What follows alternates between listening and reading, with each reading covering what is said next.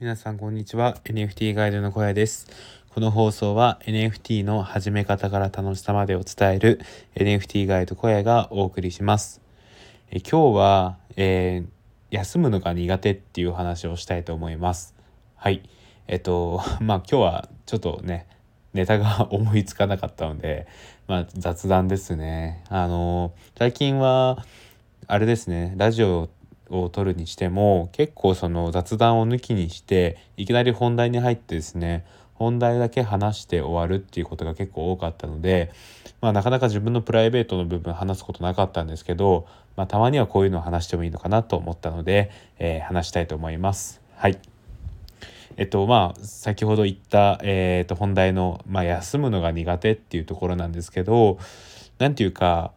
えー、っと僕はやっぱり今本業がありつつ、えー、仮想通貨 NFT っていうところでいろいろ勉強をしていて、まあ、それをブログだったりとかツイッターで発信をしています。はい。で、まあなんだろうな、たまにはですね、何もしない日を作りたいなとは思うんですが、なんか、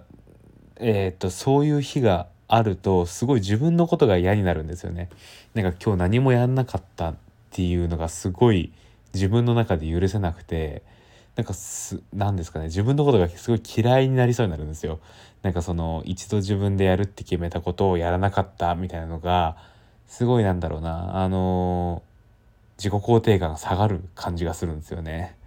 この感じがすごい分かる方がいれば嬉しいんですけど何て言うかうーんなんか自分にとって身のあること何もしなかったかもしれないって思ってった時ってすごい絶望するんですよ はい。でなんだろうなあの普段ですねあの、まあ、ブログにしてもツイッターにしてもやんなきゃ死ぬぐらいの勢いで毎日やってます。まあ、マグロみたいな感じですね。でまあそれっていうのは別に1時間やるとか2時間やるとかじゃなくて1分でもいいからやるみたいな感じなんですよ。でとにかくやんない日を作らないっていうようなことをまあ、自分ルールみたいな感じでかか、えー、っと掲げてるわけですね。はい。っていう中でですねまあなんだろうなたまには本当に旅行でも行ったりとかまあ一日お出かけしたりとかまあ、あの友達と一日中遊んだりとかして完全にそれから離れる日もあってはいいんじゃないかなって思うんですよね。なんですけど結局ですねそれをやってる時も多分僕はいろいろ思っちゃうわけですよね。あ今日はブログやってないなとかあのコミュニティに顔出してないなとかいろいろ思っちゃうわけですよ。ってなってくると結局何もやらない日っていうのが作れないですね。はい。まあ別にこれが悪いことでもないと思うし、え、ー、と別にね、その1分、えー、5分とかそういうだけやるだやるんだったら、まあそんなになんですかね、支障はないんですが、まあなんか完全にそれを考えない日っていうのがあってもいいんじゃないのかなっっては思うわけですよ。はい。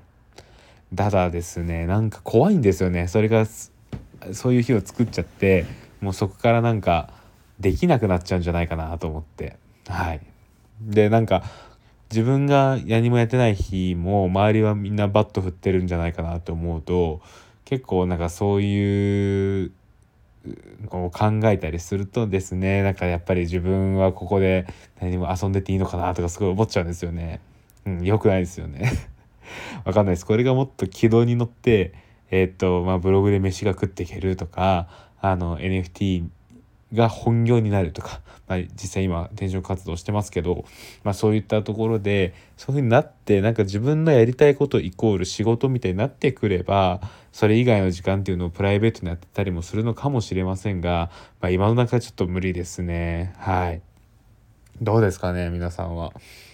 うーんなんかいいリラックス方法リラリラックスリフレッシュ方法があれば教えてほしいですね。でなんかマインド面とかでもいいんですけどなんかこういうふうに自分は考えて休むようにしてますみたいなのがあれば是非教えていただきたいですね。はい。い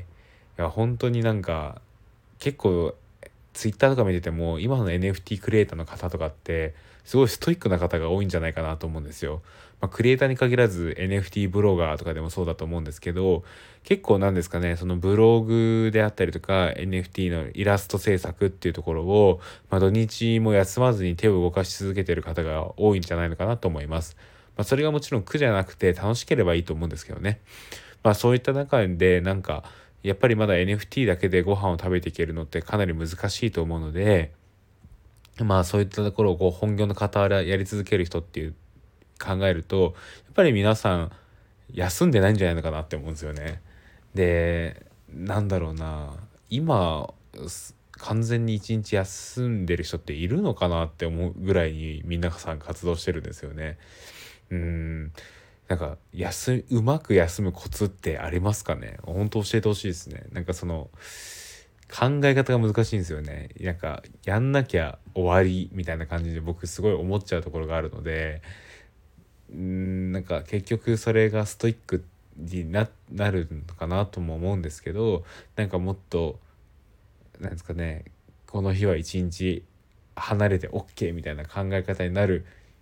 方法があれば